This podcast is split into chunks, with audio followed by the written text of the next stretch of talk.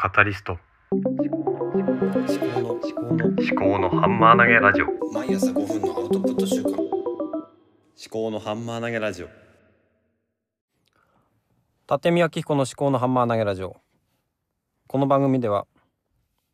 自分の頭で物事を噛み砕いて未来の自分に届けるというテーマでお送りしております。今日は11月30日水曜日ですね。時刻は8時2分です。昨日のポッドキャストで、まあ、カバーアウトを変えた話とと、まあ、今後ねインプットとアウトプットを減らしていこうかなっていう話でそれについて、明日話しますっていうことを言っていたので、まあ、今日はそのインプットについてもうちょっと考えながら話してみようかなと思います。でインプットの種類をまあ見直しつつ減らしていこうかなっていうのが漠然としている考えなんですけども今まあ何て言うのかないろんなものをあのーなんだろうなやたらめったらインプットしている感じがするんですよね。でそれでインプットしたものに対しての、うん、自分の考えをまとめる時間をな持っていないんですよね。だからせっかくこうやって毎朝5分ポッドキャストをやっているのになんかこうインプットしたものについて何も語れていないな咀嚼できていないなっていうのがあるんですね。でインプットばっかりしてて例えばあの10インプットしてでそのうちの1個もあの表現してない自分のものにしてないような感じなんですねだからだったらインプットをもっとね1とか2とかに減らしてそれに対して濃い、えー考えを持ってアウトプットをしていくとかなんかそういう風にした方がいいんじゃないのかなって思うんですよねだから今こうやって毎朝5分話をしてますけどもそれのネタ元をちょっと見直していった方がいいのかなって思ってるんですよね。で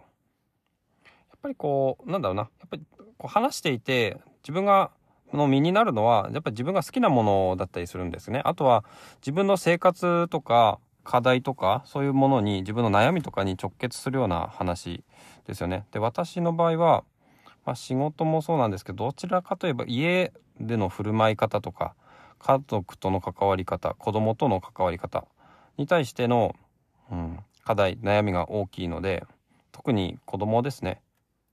子供っていうのは何ともこう予測がつかない上にこう何て言うの？大人と違って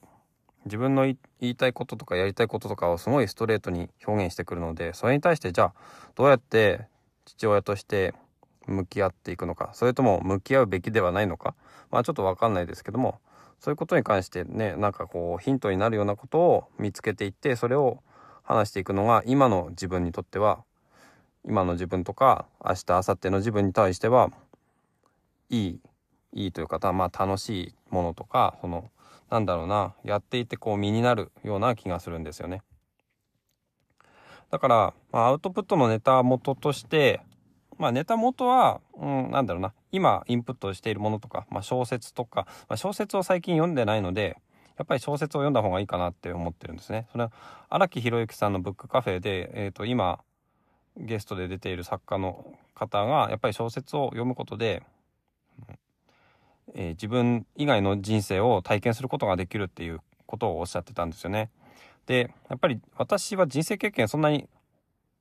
豊富かっていうと絶対豊富ではないと思うんですね。それはみみんな同じだと思うんですよ。いみんな自分が生きてきた時間分の人生しか経験できていないんですけどもそれをね小説を読むことによってこういう考え方もあるのかとかねこういう人生もあるのかとかねそういうのを疑似体験することによって自分の人生をどこかこう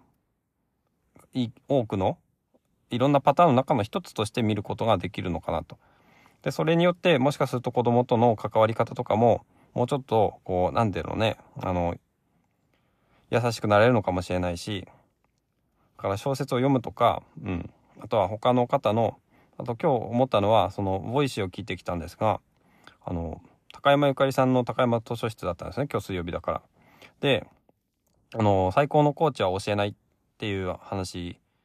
があってそれってまあコーチングの話なんですけどまあ子育てにも言えるのかなって思ったんですね。私やっぱりこう介入したがる癖が多分あるんですね子供に対して。これはそれは間違ってそのやり方は間違ってるからこうした方がうまくいくよとか言いたくなっちゃって実際言ったりもしてるんですけどもやっぱりそうすると子供としてはいきなりこう親があのそれは違うとかって言われると、うん、逆に聞きたくなくなるのかなって。でその点はやっぱりお猿のジョージ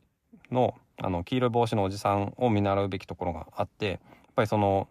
無理やりこう教えるとかじゃなくてあの助けが必要だったら呼べよとかあの結構見守る系なんですよね。あその辺も見習いたいと思うので、うん、そうだな。だから、まあ、このラジオではもうちょっとこうアウトプットの対象とかネタ元とかまあ子育て系自分の今持ってる課題に対してちょっと絞っていこうかなってそういう宣言をかけてみようかなっていうふうに思っているところですね。はい。では今日も最後までお聴きいただきましてありがとうございました。ではまた。